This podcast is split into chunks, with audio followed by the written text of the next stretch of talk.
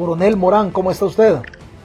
Muy bien, buenas noches, ¿cómo estamos? No, excelente. Aquí estamos en la transmisión, en la transmisión en vivo que yo le que yo lo contacté en la mañana, que estuvimos hablando para que nos para hablar de, de su futuro político, hablar de sus aspiraciones políticas en el Parlamento y obviamente pues usted sabe que la política es de morbo y la gente que la gente quiere saber de primera mano qué pasa, qué pasa entre usted, el coronel eh, Anaya de Paz y pues obviamente yo sé, yo, yo lo puedo decir, usted no lo diga porque usted es educado, pero obviamente uno de los perros más grandes que tiene la dictadura en El Salvador.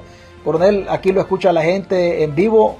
Eh, bienvenido a, la, a, esta platiquita que tenemos aquí entre, entre camaradas.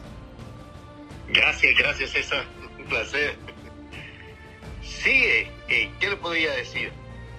Pues empiece, empecé, em, empecemos para calentar, para calentar las aguas. Eh, la gente no lo conoce a usted. ¿Cuál es su nombre? ¿En qué, si va por casilla en el Parlamento Centroamericano, cuál es su casilla? ¿Cuál es la expectativa política que tiene en relación al Parlamento? ¿Cuáles son sus ideas políticas en relación a ese organismo, a ese Parlamento regional? Ah, por ahí empecemos y luego y luego usted se arma, luego usted se arma y hablamos del caso de Walter, porque no crea que también a mí me llama curiosidad. No, perfecto, perfecto. Bueno, mire, lo primero que le quiero comentar es de que efectivamente fuimos a elecciones internas en el partido, nos unimos varios compañeros de armas y, consideramos de que ahorita el país está en una situación tan crítica y, y siguiendo siempre el patriotismo que se nos ha inculcado desde la escuela militar, desde que uno nace, el amor a la patria, decidimos meternos en esta campaña política, ¿no? Luego fuimos a las elecciones internas y logramos, eh, con los votos de la, de, la, de la gente internamente, se logró tener la, la, la casillas eh, correspondientes de los compañeros que vamos. Eh, va el coronel Anaya en la, en la, en la, en el Departamento de Libertad, que lleva la casilla 6, va con el, va de suplente el coronel Héctor Rivas Cañas, también va el coronel Oscar Lara en el en el en, por, Santana, por Santana él lleva la casilla 1 va también así el coronel eh, Mendoza Mendoza Vargas que va por la en la casilla 1 que va por Huachapán. Está también eh, el, el, el, capitán Oliverio no que ha sido un excelente eh, alcalde por, por ah, Ataco. Lo, va, lo, sacan, lo sacan de la alcaldía. Sí, él va, él va a ir por la alcaldía de Aguachapán Centro. Oh, ok. Eh, eh, él va a comprender a Aguachapán, Ataco, Tacuba y, y Apaneca.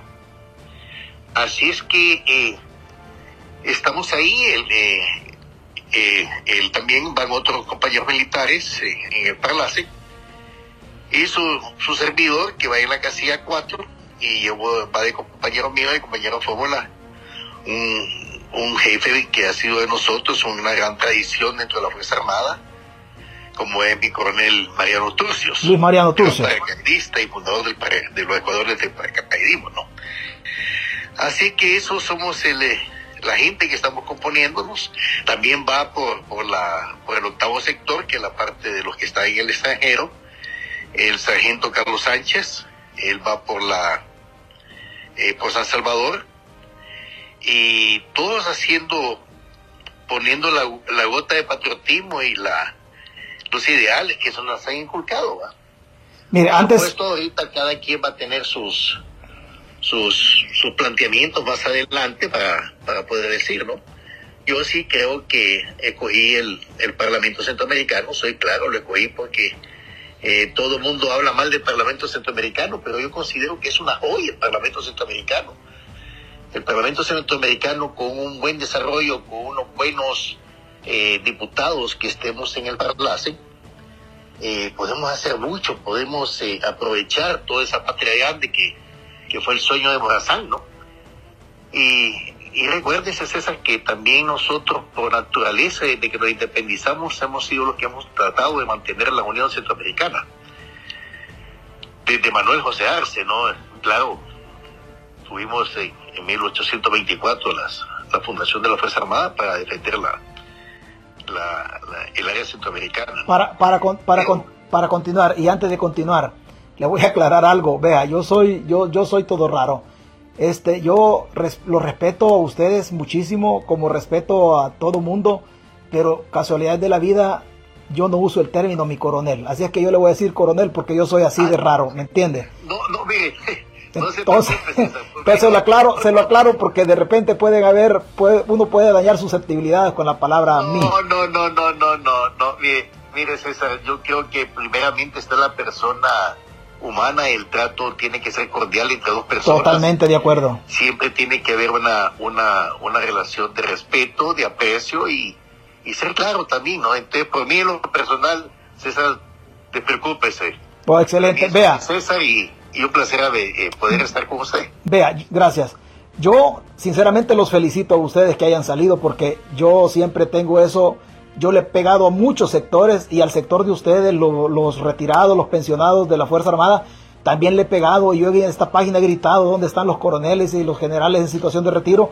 Y sí, yo, o sea, yo no me, mire, yo no me voy, yo no voy a venir aquí a decirle a usted, no, es que mire, yo no me escondo, yo sé que ustedes tienen que aportar todavía a la causa porque, porque ustedes, ustedes se van con los valores patrios hasta que fallecen. Entonces, yo los felicito que hayan salido del ostracismo, del anonimato, donde estaban ahí guardados, la patria hoy lo necesita. Y este es un impulso que todos tenemos que darle hasta el 2024. Así es que yo los felicito por salir porque yo les he gritado a ustedes, miren coronel, es más, en algún momento he dicho yo, bueno, y algunos coroneles dejaron los testículos en los portones de las unidades militares, ¿o qué pasa? Porque, oiga, pero, pero es que han estado muy callados. ¿A qué se debe o cuál es el motivo por el silencio de los oficiales superiores en situación de retiro. ¿Por qué? ¿Por qué el silencio? El silencio propiamente, César, no es de que la gente esté apática a la situación que está viviendo, ¿no? Estamos altamente preocupados. Pero acuérdense que siempre comienza uno tal vez que va abriendo brecha, ¿no? Y consideramos verdaderamente que en lo personal, César, yo le digo, eh, siento que el país va a un despeñadero. Y yo como militar y por la formación que tuve en mi colegio, en mi, en mi hogar, en mi familia, no puedo permitir eso. Y en la madre escuela militar que también nos forjaron. Y téngalo por seguro, César, que habemos muchos, muchos militares, hay muchos militares detrás de nosotros con un apoyo que no se imagina.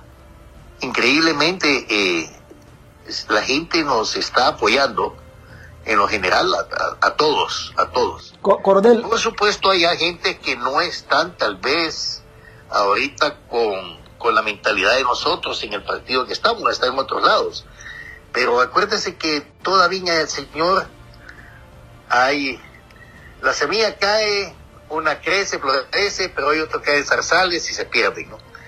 Pero creo que la, las personas que están integrando ahorita y que hemos decidido ir a esta contienda política. Eh, somos hombres de valor, de principios, eh, valores morales, somos gente que ha tenido a Dios por, por guía y, ha sido hombres de hogar también, ¿no? Y por eso ténganlo por seguro, César, que hemos vuelto, porque no vamos a permitir que la patria vaya a caer en una dictadura. Coronel, no estamos acostumbrados a usted, Usted ya, usted ya me dio la pauta políticamente. ¿Cuál es la idea, cuál es la idea suya? Usted como, como coronel en situación de retiro, ¿cuál es la idea suya sobre, sobre el rumbo político que le está dando el actual, el actual gobierno, de eh, Nayib Bukele, a El Salvador? Para mí, yo siempre he dicho, es una dictadura este, en desarrollo, que se está consolidando, que va a empezar a tomar forma a partir de que él vaya y lo inscribe el Tribunal Supremo Electoral. ¿Cuál, es la, percepción suya? ¿Usted, ¿Usted comparte esa tesis mía o, tiene otra forma para interpretar este evento político? Yo sí comparto bastante lo que usted piensa, César. Yo creo de que la constitución fue un pacto que, costó sangre llevar a, esa constitución, esa constituyente allá en los ochentas. Y en esa quedó estipulado también por tanto problema que habíamos tenido anteriormente de no a la reelección y si no, acordémonos también con, con mi general Maximiliano Hernández Martínez, hubo una dictadura. Eh, que hubo obra, que hubo todo. ¿Sabe qué? ¿Sabe qué? ¿Sabe, ¿Sabe una cosa? Permítame interrumpirlo y luego sigue usted, pero lo voy a felicitar porque yo siempre digo que las dictaduras son de derecha, de izquierda o incluso militares que utilizan el uniforme o manipulan la ley a conveniencia. Y, y fíjese, le voy a decir, es el primer militar que yo escucho que llama a la dictadura del general Maximiliano Hernández Martínez como tal, dictadura. O sea, porque la obra, lo, social del gobierno está ahí y es la obligación de ellos. Pero, pero me, gusta su postura, honestamente la comparto totalmente. Siga, coronel. Eh, y le advierto una cosa también, yo admiro, yo, yo soy admirador de Maximiliano Hernández Martínez en su comportamiento, ¿no? Pero no estaba de acuerdo con la dictadura. Era, era nacionalista, era nacionalista Maximiliano. Exacto. Esa parte, yo, esa parte yo la comparto, pero la dictadura no. No, o sea, eso sí. Y mi familia, mis, mis abuelos en esa época me contaron de la de los problemas que tuvieron, inclusive era, era antimartinista, ¿verdad? Pero bueno, no es esa así la tónica, ¿no? Pero en este momento, después de que nosotros nos desarrollamos y que venimos con... Yo sí siempre vi que hubo cambios eh, democráticos o no democráticos, pero hubo cambios y no había una reelección desde que yo tengo uso de razón desde, desde 1950. Y sin embargo hubo el golpe contra Chemalemus, eh, hubo otro golpe después contra Sánchez Hernández, quiso haber un golpe, ¿no? Y luego hubo el golpe del 79. Hay, hay muchas situaciones que se dan con los... ¿Qué, qué grado militarmente? ¿Usted era capitán antiguo o capitán, capitán recluta? En el 79. Sí. No, en el 79 ya estaba de teniente antiguo. De teniente antiguo. Oiga, los golpes, mire, la plática con usted se puede poner bonita. Oiga, es que le digo que se puede poner bonita porque generalmente los golpes de Estado han sido, han sido o los han encabezado los oficiales subalternos. Exacto. Con una cabeza política de un oficial superior. Sí, sí. Sí, sí, algo, algo Efectivamente sí se ha dado.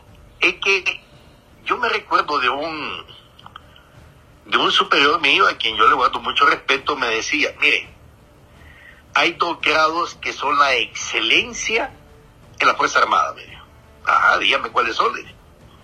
Uno es el sargento de compañía, porque él tiene la vivencia y el contacto total con la tropa, me dijo. Ese grado es especial, me dijo. Y otro es el comandante de compañía. ¿Y por qué, me dijo? porque él tiene el contacto con los oficiales, ya son ya tiene oficiales, y con los soldados también, y tiene un sargento a la par. Si existe un buen capitán y un buen sargento, esa compañía es excelente. Y efectivamente yo lo comprobé que así fue la situación.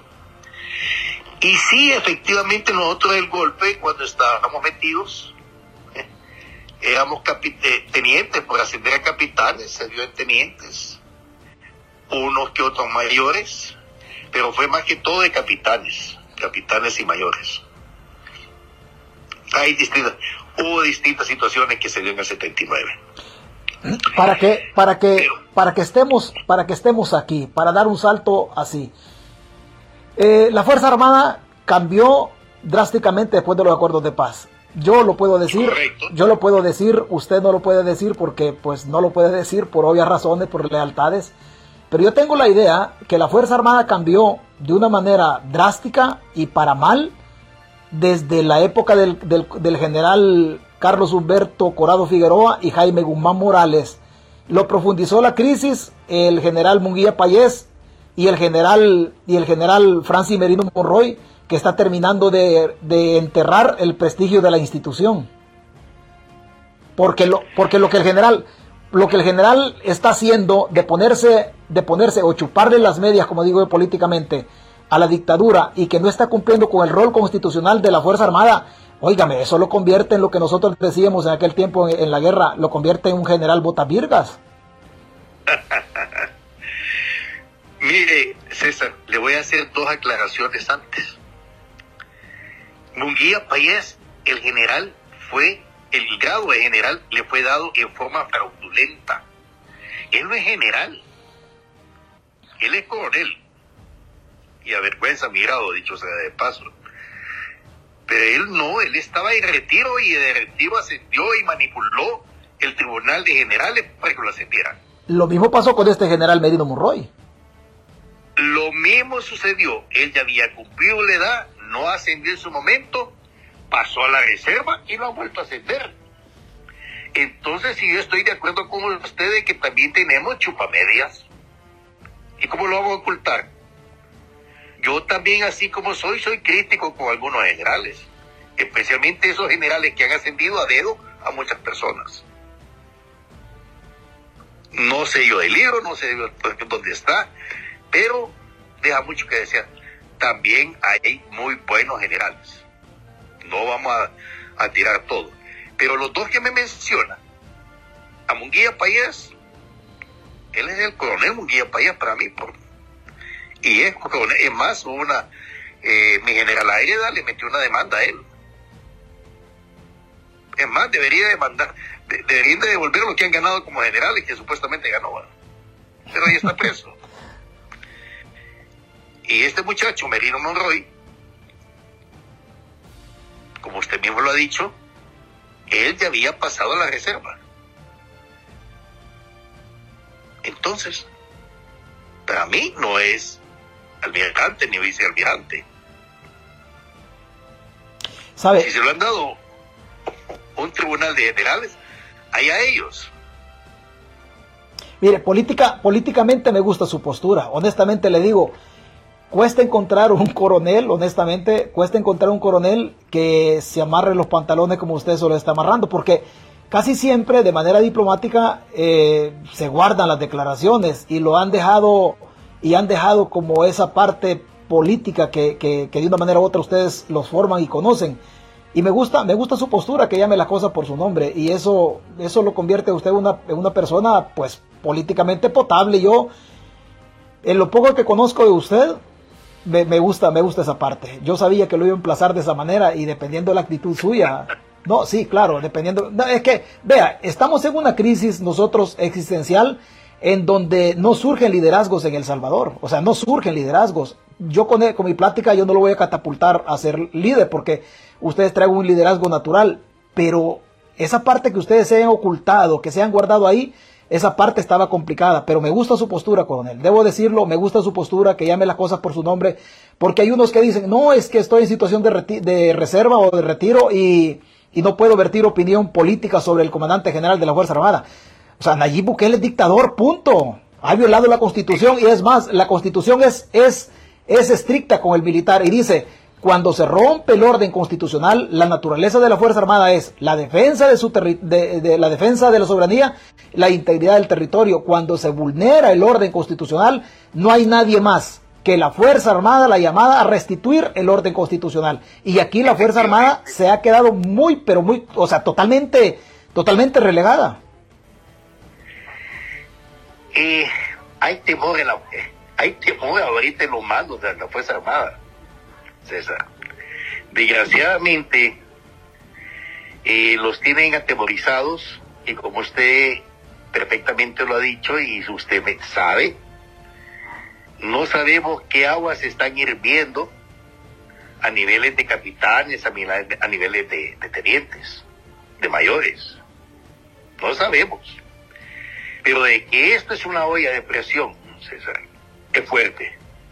Y la olla de presión, César, va a reventar poco a poco. Va a ir, va a ir, agarrando vapor, agarrando vapor.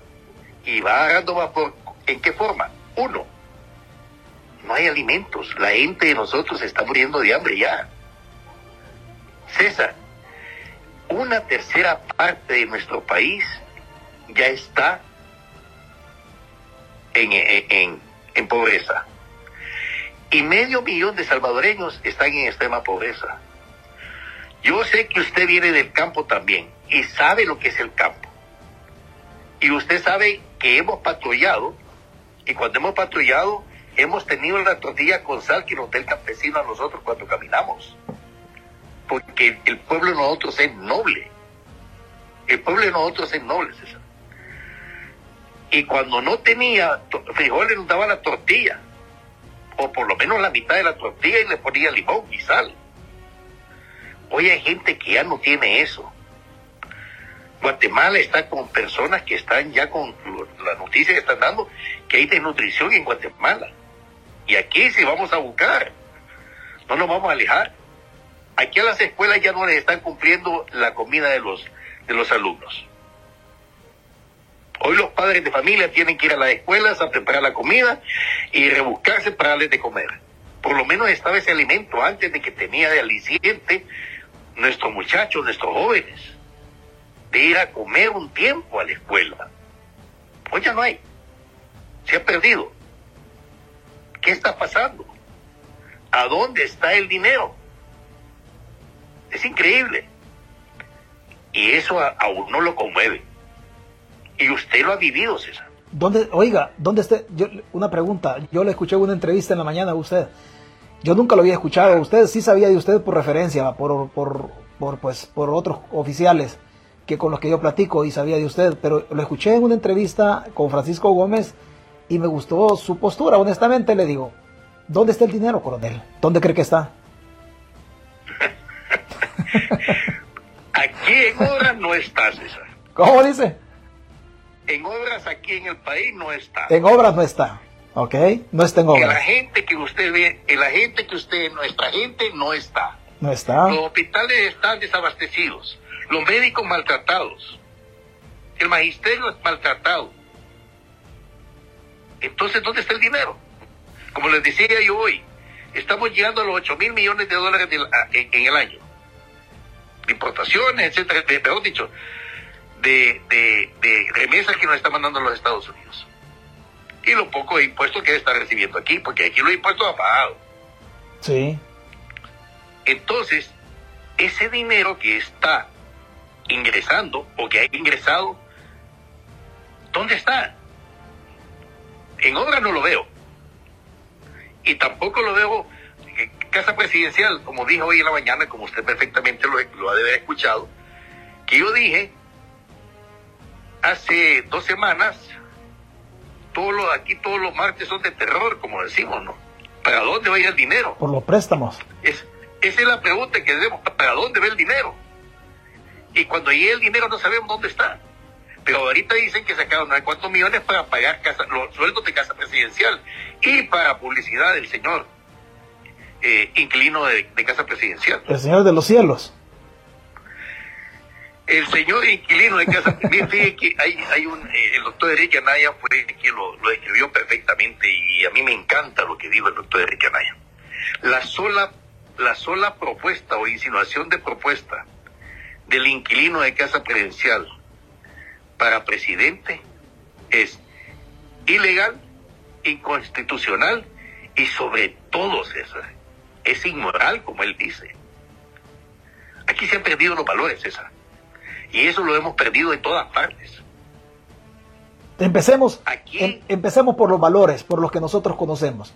Usted políticamente ya describió que, que, que esta es una dictadura en desarrollo, políticamente por formación profesional usted, usted está obligado a cumplir con la Constitución. Dicho lo anterior, dicho lo anterior, ¿dónde quedan los valores de aquellos oficiales que conociendo y habiendo sido formados de la misma manera suya, dónde quedan los valores de aquellos coroneles o generales que están mamando del sufrimiento del pueblo, que maman de casa presidencial? ¿Dónde quedan los valores, coronel?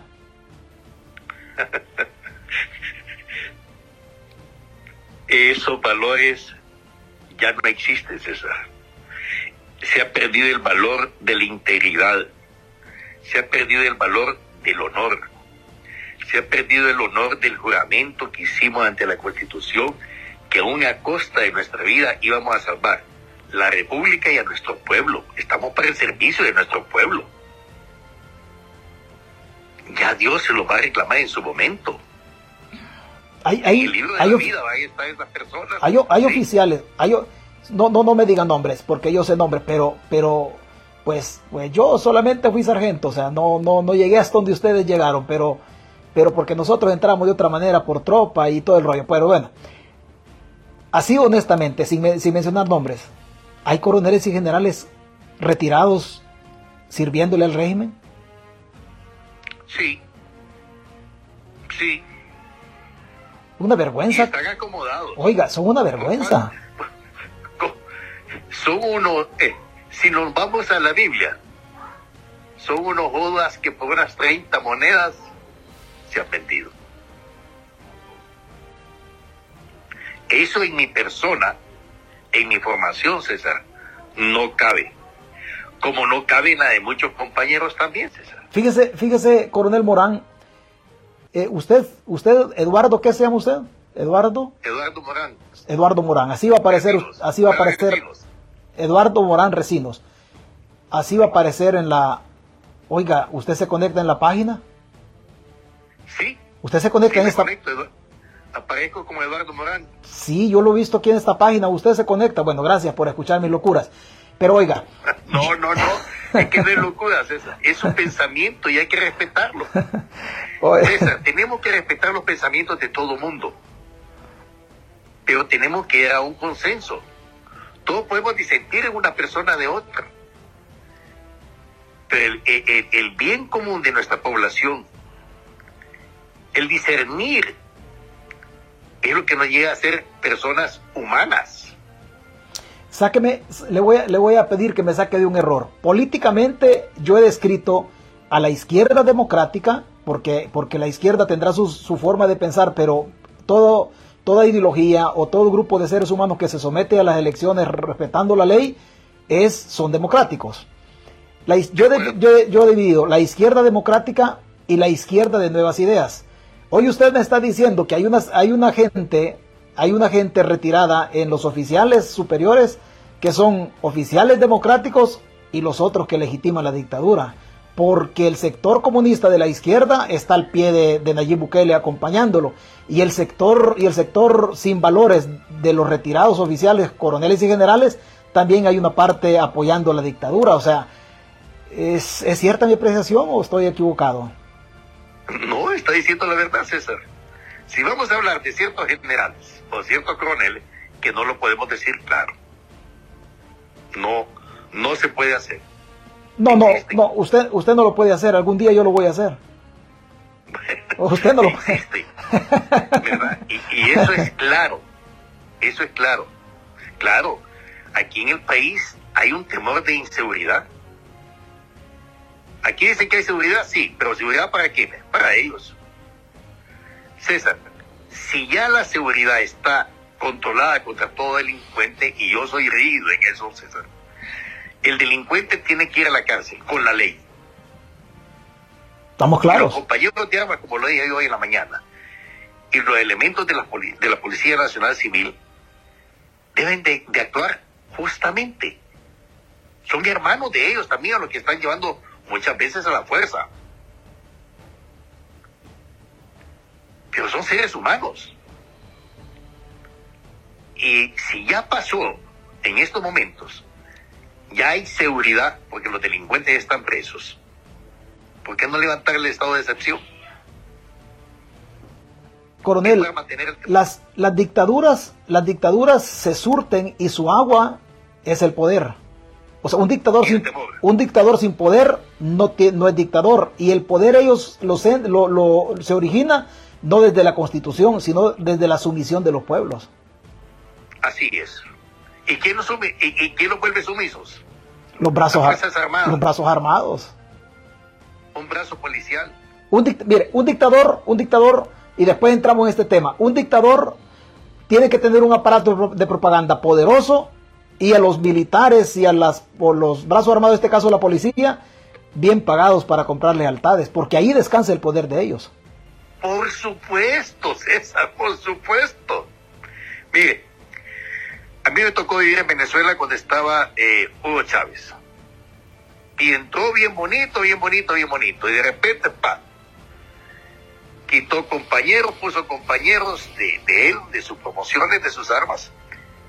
Y por supuesto le pagaba como no se imagina. Y Venezuela se volvió un estado narco.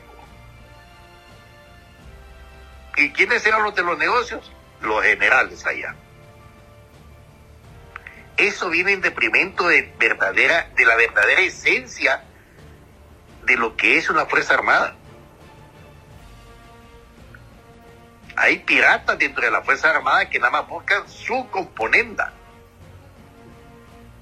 En este, en este camino, en este camino, porque esta página no sé por qué, pero aquí se, se conecta gente de izquierda y también gente conservadora o gente de derecha En este camino en el que hemos emprendido para rescatar el Estado de Derecho, porque, porque pues particularmente yo no estoy en favor de los delincuentes, para rescatar el Estado de Derecho nos necesitamos todos, coronel, nos, necesitamos todos los que venimos del, de la parte de la Fuerza Armada en la época de la guerra y nos necesitamos los de la izquierda democrática. O sea, después del 2024, usted ya me ha escuchado aquí, vamos y nos dividimos, pero aquí tenemos una meta común, todos los que creemos en la democracia, sean, sean, sean excomandantes, digamos de esta manera, excomandantes guerrilleros como Lorena Peña, lo que sea. Pero siempre y cuando ellos crean en, en las reglas democráticas, aquí nos necesitamos. Aquí usted como coronel en situación de retiro en la democracia tiene que aprender a convivir con ellos. Y la gente que se conecta en la página, que es de izquierda o de derecha, también tiene que aprender a convivir en la tolerancia con diferentes formas de pensamiento. Aquí no necesitamos todos, coronel, así lo veo yo. Fíjate que César, le voy a contar una historia. Usted se, recuerda de la BRAS. Sí, Brigada Rafael Alces habla. Vaya, que fue compañero mío de colegio. ¿Que Atilio? No me acuerdo cuál era el apodo después del de, delito Arce. ¿Manolo? Oh, no me acuerdo, no, no, le mentiría ahorita cuál era. El, Eduardo, eh, eh, Mena Sandoval. No, es imbécil, no, ese es un traidor. Ok, Mena Sandoval, estaba Juan. Para mí declarado. Estaba Juan Ramón, Juan Ramón Medrano. Marcial cuando fue eso y, y no. No, Lito, eh, Rafael Arce habla, Lito Arce fue compañero mío en el Liceo Salvadoreño. Ok. De Cipote. Ok. Y vivimos también el adoctrinamiento en cierto momento de los curas belgas. Y hay otro compañero de nosotros también de, ese calibre eh, que también entró al otro lado. Y hay otros compañeros también que también se fueron al otro lado y otros compañeros que estábamos del lado de la Fuerza Armada. Llegó la paz y nosotros nos encontramos nuevamente. Hola, ¿qué tal? ¿Cómo está? Bien tranquilo. Pero es donde yo le digo, ellos tenían sus ideas, nosotros teníamos nuestras ideas. Si hubiera habido enfrentamiento y hubiéramos combatido, posiblemente el uno del otro no hubiéramos tenido que, hubiera muerto alguno, ¿no? Así era la guerra. Usted sabe lo, usted sabe lo que es la guerra. Pero si nosotros vamos a mantener nuestros resentimientos esos, eso no es bien para el país.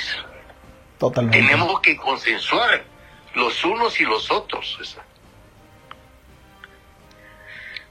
Yo me recuerdo en México cuando vi a, a Chafi Handal. Él llegó a la embajada y yo estaba en ese tiempo allá cuando estaban los acuerdos de paz. Y platiqué con él. Yo le respeto a él, son las convicciones que él tenía, César. Eran sus convicciones. Que comulgaba yo con ellas, no. Pero eso no quería decir de que yo no pudiera tener un convivio con él para sacar lo bueno de él y lo bueno que nosotros teníamos. Entonces tienen que existir los acuerdos. Porque nadie es dueño de la verdad, César. Yo sé que tengo grandes defectos, pero tal vez tengo una buena idea. Y esa buena idea, ¿por qué no me la van a apoyar a mí? o el otro tiene dos buenas ideas, ¿por qué no voy a apoyar yo las dos buenas ideas? La cosa es el bien común para nuestro pueblo. La cosa es bien, el bien común para que este país salga adelante. La cosa es el bien común para que el país salga del atraso en que estamos y salga del atolladero en que nos encontramos. Entonces, eh, eh cuando usted me dice, están los de la izquierda, los de la derecha, ahorita un objetivo es que Nayib Bukele es izquierda, es FMLN. Una gama más recalcitrante o más o menos recalcitrante del FMLN, eso es otro pues, eso es pisto aparte. Pero él es FMLN. Totalmente de acuerdo. Totalmente de acuerdo que que desgracia porque Nayib Bukele, Nayib Bukele fue educado por los que hoy están a la par de él en el poder. Así es. Ahí tenemos un chico merino. Ah, como chico merino a, a, Merino. A Merino. Merino, este Ortiz, Dagoberto Gutiérrez, por esa ala de la izquierda, el ala comunista, que siempre se sintieron lo más inteligentes dentro de la izquierda. Exacto. Entonces, eh, y ahí están ellos. hay una rama de ellos que también no están de acuerdo. Y le jugaron la vuelta y ahorita han desplazado nosotros. Pero en Nuevas Ideas también tenemos los traidores de AENA. Ahí tenemos también piratas de piratas, que esos son AENA, han sido GANA, han sido PCN, han sido de todos los partidos. Esos son piratas que quieren irse a componer a un lugar. A no ser de que me diga usted, César, de que efectivamente puede cambiar los principios de un partido a otro inmediatamente. no. No, son los intereses, por los intereses nada más. Oiga, son intereses, eso es lo que yo digo. Oiga, ¿y qué es lo que yo veo en nuevas ideas? Intereses. Intereses económicos de un sector de la oligarquía, gobernando ahí un sector de la oligarquía. Ayer fui a los farolitos, como les, comentaba. Han ido hasta, eh, Ataco una ciudad preciosa, tenía 120 mil personas habían llegado el año pasado. Hoy llegó un poco menos, pero estaba lleno. Le mentiría si 80, si 100 mil, no, había menos. Y el parque, el parque se, eh, de frente a la iglesia, frente a la alcaldía, habían llegado los de la DOM y habían puesto láminas alrededor, solamente ellos saben lo que están haciendo ahí adentro desde arriba de la alcaldía se veía que estaban destruyendo todo. Y le han invertido dos millones de dólares a ese parque. Eso es lo que dicen que van a invertir. César, si la gente de nosotros no tiene que comer, si Ataco necesita las carreteras, porque el Olivero a mí me consta que está trabajando y él recibe ayudas internacionales y todo, pero eh, eh, eh, es un buen alcalde y está, trabajando. Pero esos dos millones en un parque que estaba bonito, que era atractivo, que era antiguo también, que era cultural nuestro, de nuestros ancestros, ese parque, lo han ido a votar. Y van a gastar dos millones en ese parque. No es posible. Pero parte de esa destrucción es la destrucción de nuestra cultura, es la destrucción de nuestros, de, de, nuestro asentamiento hacia una ciudad, es la destrucción de principios, de valores. Y eso está sucediendo con los 262 municipios que tenemos, César. No lo podemos permitir. Tenemos que evitar eso. Y eso se va a lograr teniendo una buena cantidad de diputados en la oposición. A eso, a eso le apuesto yo, bueno, como le digo, ustedes dicen que se conecta aquí, yo le apuesto justamente, justamente a eso. Yo me he dado cuenta. Oiga, coronel, vea, entremos en, entremos en el, entremos en el morbo. ¿Cuál es el, cuál es el zipizape que se trae Walter Araujo en los ataques que hace hacia su persona y al coronel Anaya de Paz? ¿Qué, qué, qué, qué trae? ¿Son cuestiones de meramente personales? ¿Son cuestiones privadas? Son, o sea, ¿qué, o sea, ya sabemos nosotros que la, campaña política, yo creo que esta campaña política va a ser una de las más sucias, porque, porque hasta donde yo medio he escuchado o leído algunos tweets de él, aunque me tiene bloqueado, pero le llego por otro lado, ellos están, ellos están utilizando la guerra política, eh, la guerra política negra. O sea, ellos... Acuérdense que él estudió en China también, en Taiwán. En Taiwán, en Taiwán. Allá estudió guerra política también según lo que me ha informado. Sí, no, estoy de acuerdo, estoy de acuerdo. Con este muchacho de Walter, eh, salió la vez pasada, nosotros tuvimos una entrevista y hablamos claro. Hablamos como estamos hablando ahorita y nuestro sentir hacia lo que está pasando en el gobierno. Pues se vino él y empezó a tirarnos todos los troles. Y en el comunicado que, le, que leí yo hoy, se dio cuenta en la entrevista y que también eh, subimos nosotros en la página el día de ayer, poníamos bien claro que se disculpara, porque estaba atacando, ahí le voy a decir, lo estaba atacando con mi compañero Anaya de Paz a mí, de que éramos unos bagazos, una sofia y no hay qué cosa más. Y, ahí está el tweet que él puso. Inclusive nos ponía que nosotros éramos protectores de las maras. Nosotros no somos ninguno protector y usted sabe que la ley ahorita, si usted es protector o alguna cosa así, se lo lleva preso y punto. Nosotros somos claros, la ley tiene que aplicarse y no estamos a favor de ningún delincuente. Y faltó a nuestro honor. Y usted sabe, César, que un hombre sin honor, antes, antes los pacos se hacían, se daba la mano y daba su palabra. Te doy mi palabra. Era un honor. Y él atentó contra el honor de nosotros atentó contra nuestra dignidad. Nosotros somos profesionales, tanto el coronel Araya como su, eh, como su servidor, a quien él se dirigió, y así muchos compañeros de la Fuerza Armada, que hemos cumplido nuestros deberes patrióticos cuando nos ha llamado la pared. Y cuando lo hemos visto en peligro, como ha sucedido en este momento. Entramos a la escuela militar, nos graduamos y salimos. Nunca nos acobardamos en ningún momento. Nosotros sí hemos cumplido nuestra misión. No hemos salido yendo para atrás. Y como lo hemos dicho, hemos estado en el favor de la batalla. Y hemos sido condecorados, César. Hemos sido heridos en combate. Hemos tenido condecoraciones al mérito de distintos lugares. De aquí Hemos recibido la condecoración también, campaña 1980-1992. Pero él estaba atentando contra la Fuerza Armada, hablando de la vieja Fuerza Armada, los viejos. Es que institución, institución, institución armada es correcto, correcto. Oiga, pero, pero yo estaba, ustedes, ustedes leyeron o hicieron ese, esa nota para hacerla pública y que él se disculpara como una cuestión conciliatoria entre ustedes. Walter, Walter Araujo fue más allá con ustedes y, arreció la embestida, los ataques personales y todo. En virtud de los ataques personales que Walter, que Walter ha realizado contra ustedes, que dañan la, son cuestiones relacionadas con el honor de la persona.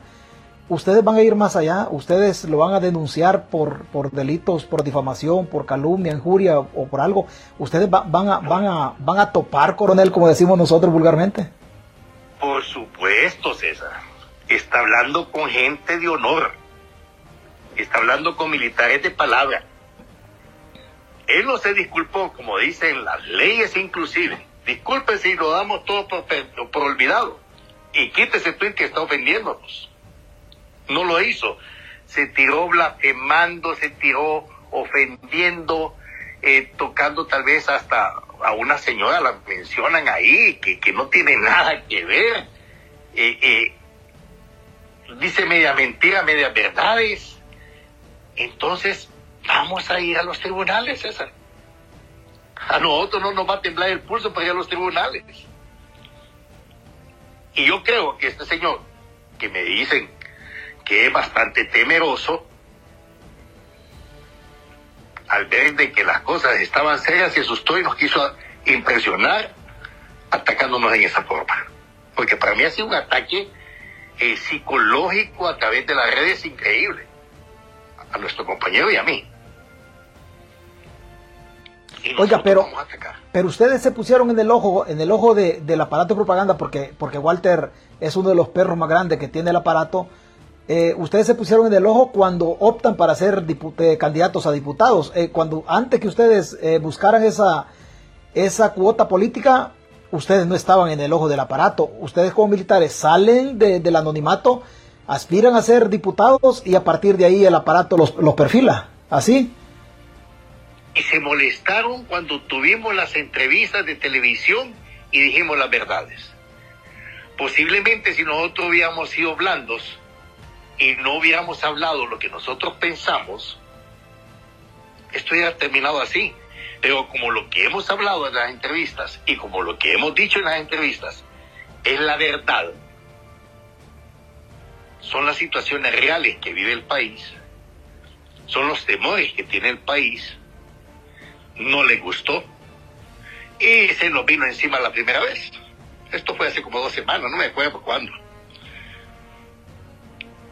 Y por supuesto, una persona nos dijo en ese momento, miren con esto que ustedes han declarado y encendieron el cañal. Bueno, si le duele o le molesta a las autoridades o al gobierno actual que se le digan las realidades que se está viviendo en El Salvador, es muy problema de ellos. Nosotros no nos vamos a detener en decir la verdad. Cuando nosotros hablemos eso, vamos a hablar con sinceridad. Vamos a hablar con la verdad. No necesitamos engañar a nadie y no necesitamos mentir. Nosotros hablamos de la realidad que está viviendo el país. Estamos hablando de la realidad, como ya dijimos, que económicamente estamos por los suelos.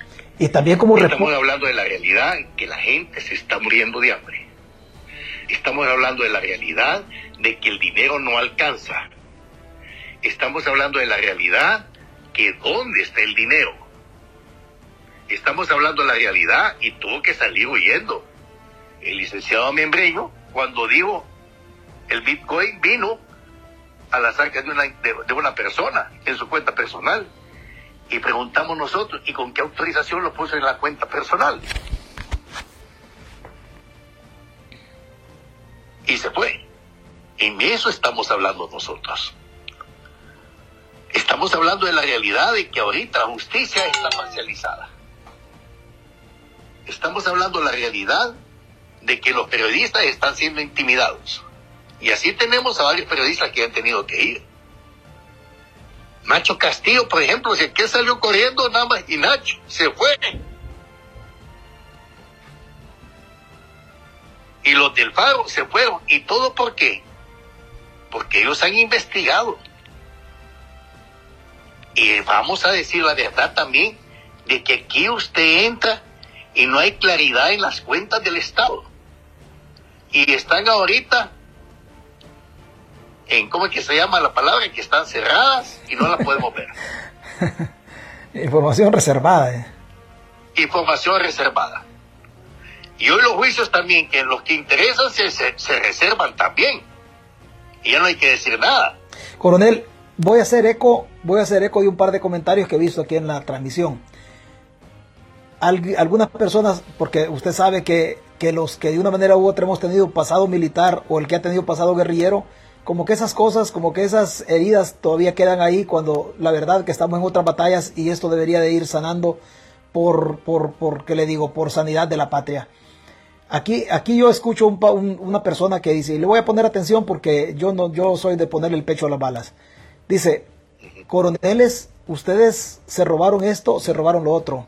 Esa realidad usted la conoce, yo también la conozco. O sea, yo estoy entendido de que Hubo militares que no tuvieron honor e hicieron las cosas mal, tanto en lo económico como en otro sentido. Eso estamos claros. Y la formación militar o como doctrina de la Fuerza Armada, a nadie mandata a hacer las cosas chuecas, absolutamente a nadie. Cada quien responde, cada quien responde por lo que, por lo que hace. Y obviamente seguro estoy que esas personas que hicieron las cosas mal dentro de la Fuerza Armada, oficiales superiores, porque aquí está diciendo alguien, oh coroneles, el dinero, que no sé qué, que robaron esto y lo otro. Usted sabe que eso sucedió, pero yo, yo entiendo que si usted anda en la palestra pública en este momento, es porque usted no tiene cola que le pisen. A esta persona que dice esto, porque ¿usted qué le puede decir? Primeramente, César, lo que yo le diría es que no solamente conmigo, con todos los compañeros de armas que vamos a una campaña política, con todos los compañeros de otros partidos que van a una campaña política actualmente, César, que piense en la persona que va a votar, que la investigue, que vean, este ha robado, paz. Este ha mentido porque ha mentido de que eh, yo no he yo no he hecho tal cosa en el aspecto de que él eh, he prometido algo y, la verdad que la promesa no llegó y la mintió. Yo ya vine aquí y prometí que voy a hacer 400 kilómetros de, de, vereda aquí en el cafetal y no hizo las 400 eh, kilómetros de vereda. Que lo investiga cada quien. Mis compañeros ahí están. Y al que después de investigarlo, vote. Vote libremente. Pero vote con conciencia. Por su fruto lo reconoceréis, dice la Biblia.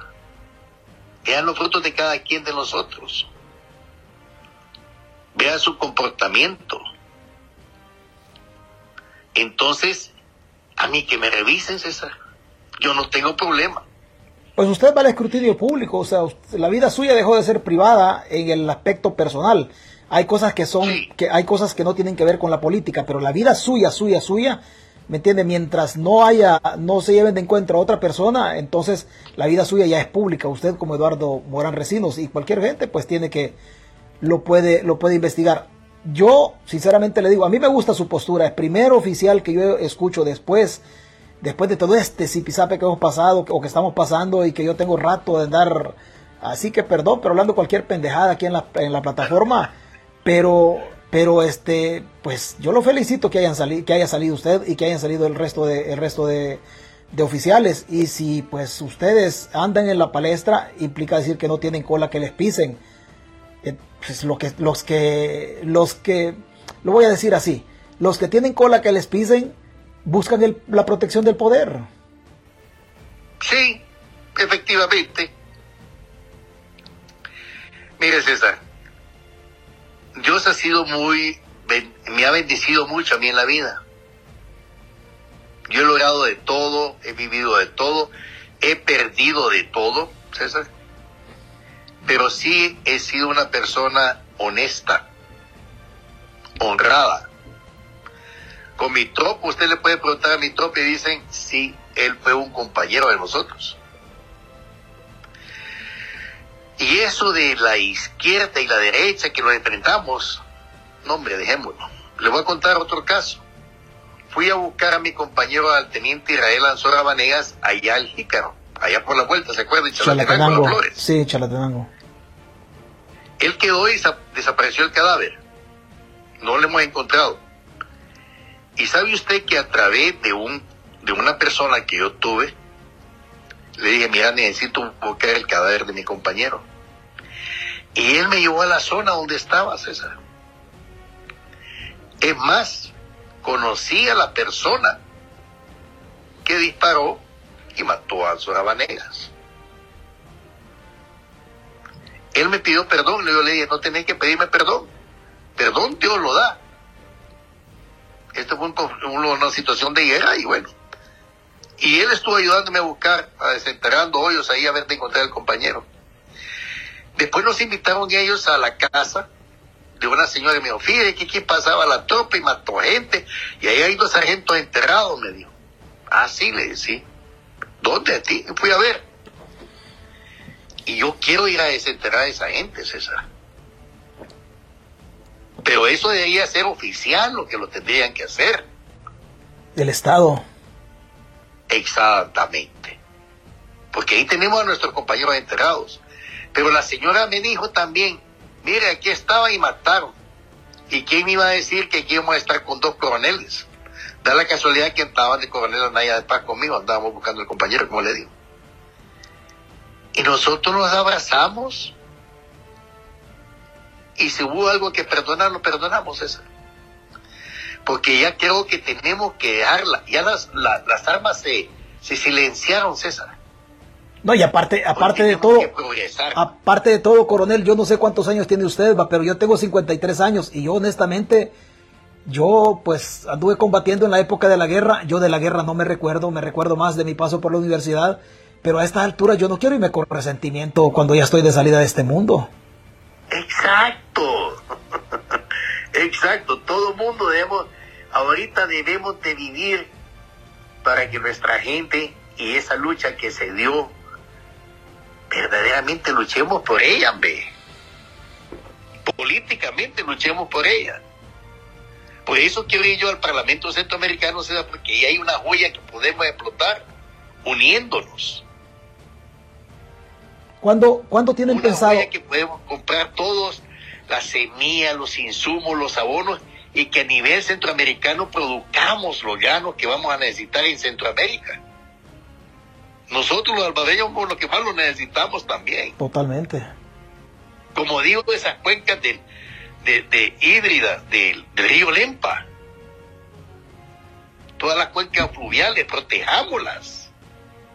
Es el bien de nosotros, este, este, esta tierra bendita, como decimos. Tenemos las dos, los dos océanos que nos bañan. ¿Para qué vamos a andar sacando papeles para ir a Guatemala o ir a Nicaragua? Eso es lo que tenemos que hacer nosotros, unirnos. Y ese es parte de los objetivos que yo llevo para el Parlamento Centroamericano, César. Y sé que mis compañeros también lo van a hacer. Pero en este momento tenemos 14 nuevas ideas en el Parlamento Centroamericano y no han hecho nada. O si no, que me cuenten, que me digan qué han hecho. Porque yo no tengo informe de nada. Y coste tampoco podemos saber nada. La reserva. Ya se está dando aquí el presupuesto de la nación para el próximo año, que no sé cuántos miles de millones va, y no tenemos dinero. Los bancos van a quebrar, César. sí. Lo- los bancos van a quebrar. El, el go- el gobierno le está dando, eh, eh, eh, el banco le está dando, vaya, mire, no, no me paguen los cinco meses que tiene, pa- le vamos a dar ocho para bajarle la letra. Pero van a llegar los ocho y no van a poder pagar. Es preocupante. Las reservas han bajado. Nadie les presta. ¿Y de dónde está saliendo el dinero? De las pensiones. Se están acabando el dinero de las pensiones. Y además de eso le hemos dicho, no les vamos a pagar para nada durante cuatro años. ¿Y las medicinas? ¿No crees, César, que sería divino, un sueño para mí, si es posible, pero quiero realizarlo, de que haya hospitales en las fronteras Honduras, El Salvador, Guatemala, El Salvador, Nicaragua, Honduras? Que hayan ahí hospitales y sean abastecidos por el Zika. Porque los hondureños vienen a los hospitales de aquí de El Salvador. Sí, aquí vienen al El Salvador. Perdón, aquí yo estoy en Estados Unidos, pero ahí llegan a El Salvador. Pero llegan de, de Honduras, vienen al Salvador, de Guatemala vienen al Salvador. ¿Pero por qué? Porque la medicina, además de que les queda distante, unámonos. Unidos somos fuertes. Coronel, no coronel, tenemos nada. coronel Recinos, usted tiene que usted tiene que incorporarse ya buscando ahí la, la- otras actividades para para cuando tiene tentativo, si usted también puede guardar silencio, verdad, no hay problema, pero usted ya tiene la fecha en que van a iniciar el proceso por difamación contra Walter o lo están planteando todavía, lo tienen pensado, ya tienen planteada la ya tienen planteada la querella o, o, o cómo andan ustedes ahí. Ya se está, ya se está trabajando en eso. O sea, nosotros ya habíamos hecho un, un estudio preventivo de cómo se iba a dar la demanda, ¿verdad? Y teníamos que cumplir efectivamente el, el, el- requisito de que dice de ley. Bueno, dile la oportunidad de que se disculpe. Dile la oportunidad de que recapacite.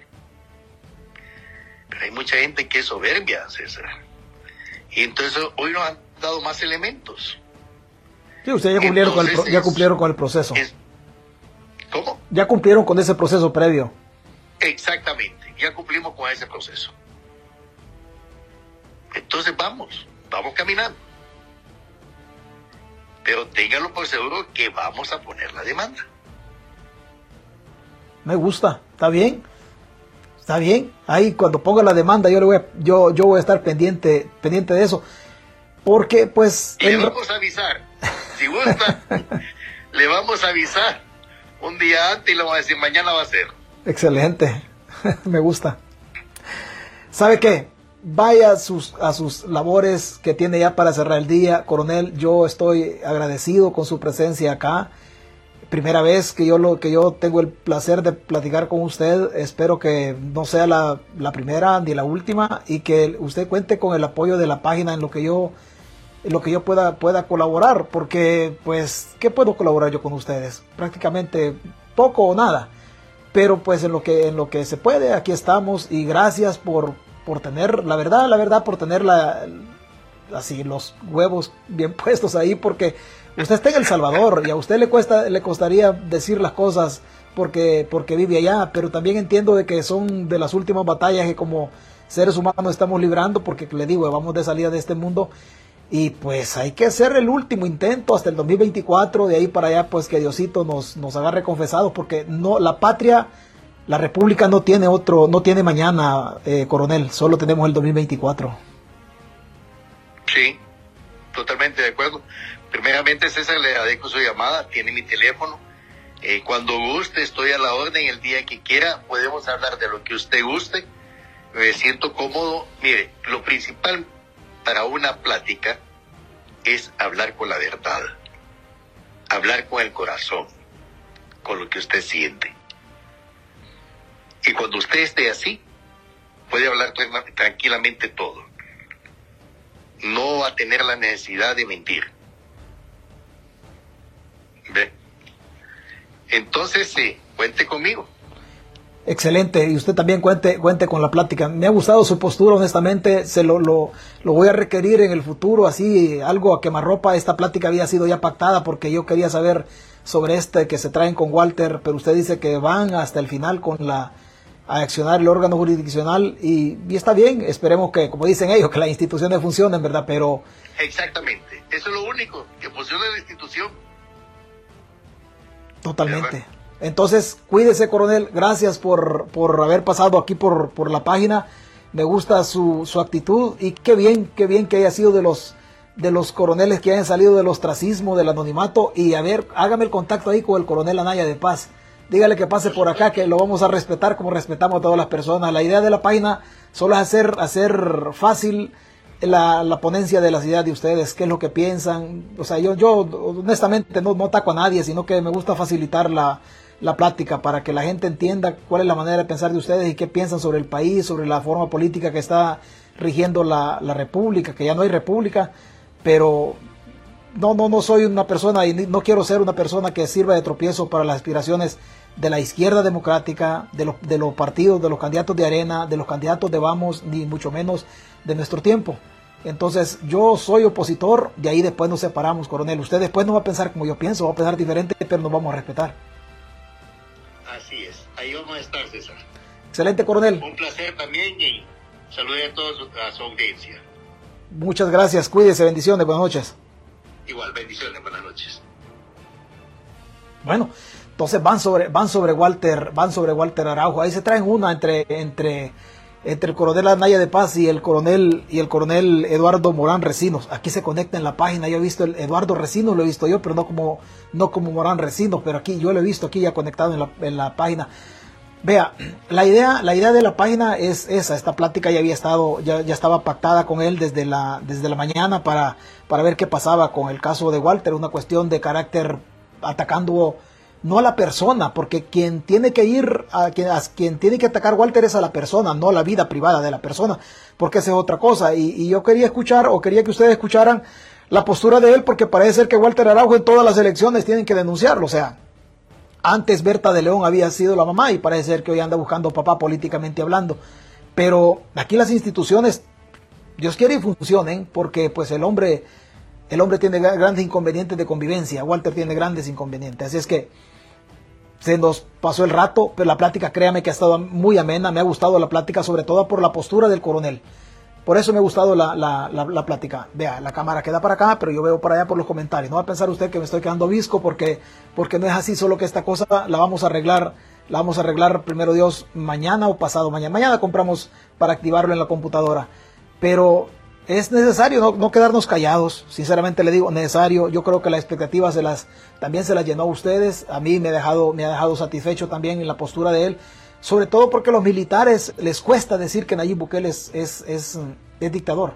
A él le cuesta, no sé por qué les cuesta a los militares, pero en el caso del coronel dijo lo que, no lo que yo quería, sino que lo que se debe decir, lo que, lo que, lo que debe funcionar en este sentido. Igual al parque de mi pueblo dice que lo votaron de la ciudad ratas, ratas pulguientas, dice Orlando López. Lo mismo está pasando en San Vicente, votaron el parque. Blanca, Blanca Rosa Estrada Angulo, saludos César y al coronel Morán. Me gusta su ideología. Eh, y si así fueran todos los coroneles, creo que, creo que este país desbloquearía la dictadura de inmediato.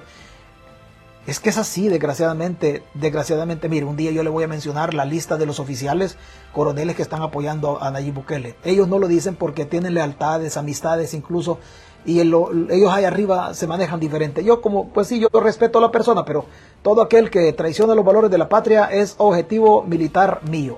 bueno, objetivo político, militar no, porque yo no estoy matando a nadie, pero es objetivo militar. Anda, este, aquí está don, don, don, no sé quién está hablando ahí, coroneles, no sé qué decía pero cada quien responde por lo de él. Yo sé que hubo cosas feas en la Fuerza Armada, él mismo lo sabe también, pero no estamos en este, en este momento en esto. Oiga, coronel, ¿cuántos millones se ha robado en salarios fantasmas? Pues ya le contestó, se lo estoy leyendo porque yo debiese omitir el comentario, pero no, no, no se lo voy a, no se lo voy a omitir, no, este, este, este es democracia. Tópelo, coronel, el señor es un cobarde, eh, militares hijos de puta, asesinos, ladrones, chinguen a su madre, decía alguien. Pues no sé, se lo leo así literal porque pues es el derecho que usted tiene. es el derecho. pequeña Tiffany, no sé qué. C de altos mandos robando en salario fantasma, reclamando salarios de soldados que no existen. C de altos mandos, habla del presente entonces. Ernesto Molina, ¿qué pasó con la sombra negra? ¿Todavía existe? No sé, pregúntele a Will Salgado. Creo que Will, Will y el comisionado César Valdemar Flores Murillo creo que saben al respecto. Pregúntele a ellos. Saludos, don César, bendiciones, gracias a usted. Eh, bueno, ahí está una discusión. Ana Mercedes Zelaya de Bonilla. Eh, bueno, ahí escribía algo. Héctor Márquez, hasta ahora no hay honores para ningún militar traidor de, los, de la soberanía del país. Gisela Alvarenga, topen ese vendido de Walter. Pues ese, a ver hasta dónde llega. Dice que nos va a avisar cuando pongan la, la, la denuncia, a ver qué sucede. Dios, pues tienen que ir a tope, dicen que van a ir hasta donde se puede. Votemos con responsabilidad para el futuro de nuestros hijos. Total, así pienso yo, Ana Mercedes Zelaya de Bonilla. Eh, el pueblo sacaremos el resto de ladrones. Vea, no sé qué le quieren hacer la transmisión. No le gustó la plática. Ya es tiempo que la postura de estos militares impulse mucho más a rebelarse contra el régimen. Esa humurga, gracias Margarita García. Igual se le agradece. Es triste que la mentira, la prepotencia, la soberbia nos esté destruyendo. Ana Mercedes Zelaya de Bonilla. Así es, tenemos que luchar y sanar nuestros corazones antes de irnos de esta tierra. Ana Chávez comentaba, Juan Flores, Ansora Vanegas estuvo en la primera brigada entre el 80, si, si no estoy equivocado. César, César Pérez, Vicky Molina, robarse el dinero del pueblo, decía ella. Y así sucesivamente, por, por cuestión, César es la voz, Ernesto Molina, César es la voz de los sin voz. Pues yo hoy no he hablado, hoy, hoy el coronel fue el que, el que habló, hoy él, él hizo la plática porque pues de eso se trata. Yo reitero, usted tiene su candidato a diputado, tiene su candidato a, alcalde y usted cree que puede pasar por acá y eh, tráigalo. Yo no, ve, yo, yo no estoy en la disposición de hacerle la vida imposible absolutamente a nadie. Eh, mi idea es que la plática sea viable, que políticamente sea digerible, que el bolo alimenticio políticamente hablando usted lo pueda degustar, también yo lo pueda degustar, solo quiero ser un facilitador de esto. No me traiga, no me voy a traer, mire, no me voy a traer del PCN, no me voy a traer de, de, de Gana, no me voy a traer de Arena, no me voy a traer de la izquierda, de la izquierda de José Luis Merino, no me lo voy a traer porque yo no se lo voy a aceptar, yo no se lo voy a aceptar, yo estoy, yo estoy a morir con la izquierda democrática, a morir con Arena, con nuestro tiempo y con Vamos, ahí estoy yo metido. Pero usted me quiere traer, mire que este lo apoya José Luis Merino, no me lo voy a traer porque yo sinceramente no, no, no lo voy a aceptar. No lo voy a aceptar. Yo, yo en ese sentido sí le digo, ahí yo no voy a hacer campaña por alguien que yo sé que se nos vaya a vender, porque en, la, en la oposición podemos tener eso. Muy buenas noches, César. Saludos, bendiciones. Gracias, Pamela Johnson. Muy buena plática con el coronel, dice eh, Alonso Romero. Saludos desde, desde Virginia. Esaú Murgas. Igual, muchas gracias. Vea, por ahí sobre el Bitcoin, andamos en la lucha del canal y andamos en eso. Vea, la, la plática o la página por ratos también se pone un poco, un poco con temblores. Ahí en el canal subimos contenido, vaya, suscríbase, un día nos van a dar en la nuca, esta página no va a durar mucho, no va a durar mucho porque por obvias razones. Pero vaya en el canal, suscríbase, hay otra página alterna, César Fuente 2.0, vaya allá porque después va a andar diciendo, mire, César ya se vendió. César no se va a vender, usted no me va a encontrar porque esta página le van a dar en la nuca. Así de sencillo. Vaya usted, suscríbase ahí, póngale, no sé qué, mire, suscríbase y escuche lo que decimos. Y porque esto se va a llenar de temas, esto se va a llenar de temas.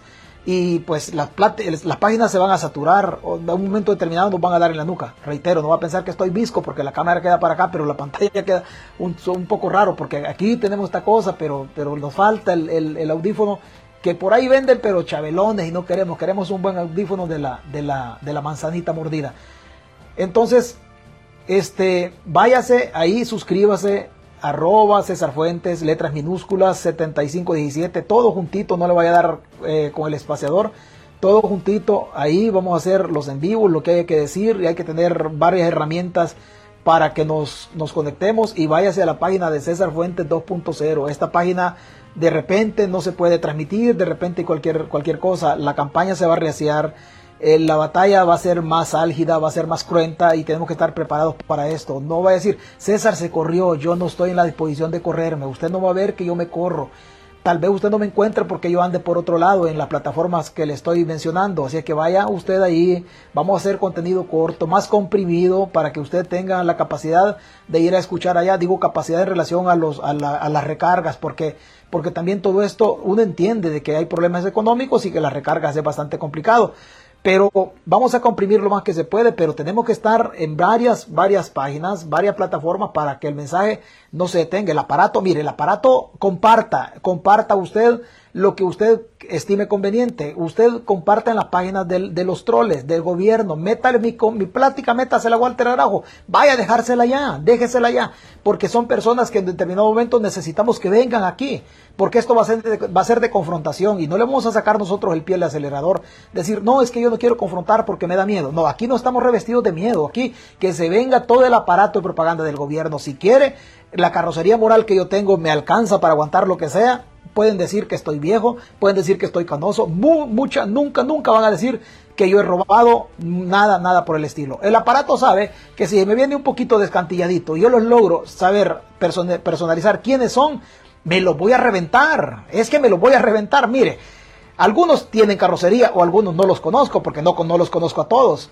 pero se investigan. Y obviamente si yo los conozco y se me vienen a zampar a la página y vienen aquí contra, yo le, los voy a reventar porque yo no soy funcionario público, yo no ando buscando un cargo de diputado, yo soy un soldado de la patria que en esta lucha democrática he tratado de empuñar este fusil de lo poquito que uno entiende de esto, pero que va a venir aquí alguien, comparte el contenido, vaya y déjelo por allá, riegue todo este veneno, riegue lo que nos escuchen y después que ellos vengan, todos los troles que vengan, no importa, aquí aguantamos vara y como sea, de aquí no nos vamos, aquí lejos de eso vamos a fortalecer este el búnker y lo vamos a hacer un fortín y de aquí no nos uh, no nos van a sacar, de aquí no nos sacan.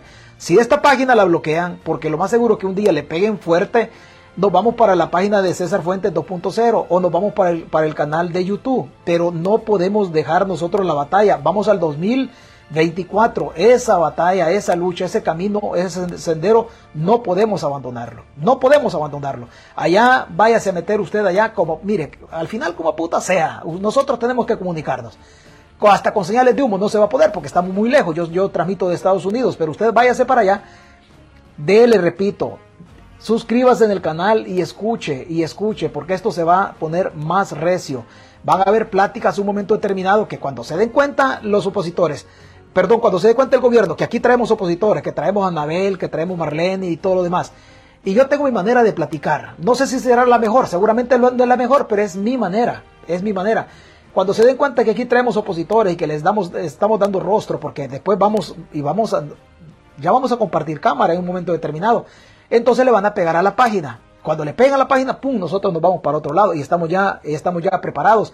Pero, pero esto se va a dar. Esto se va a dar porque pues vamos a dar, abrirle la, puerta a las personas de la oposición que tengan algo que decir. Yo solo soy reitero, facilitador de la plática. Gracias a Dios podemos hablar de varios temas, menos de medicina, porque yo no de medicina no sé nada más que la historia nada más, pero yo no, sé de vacunas ni de nada de eso.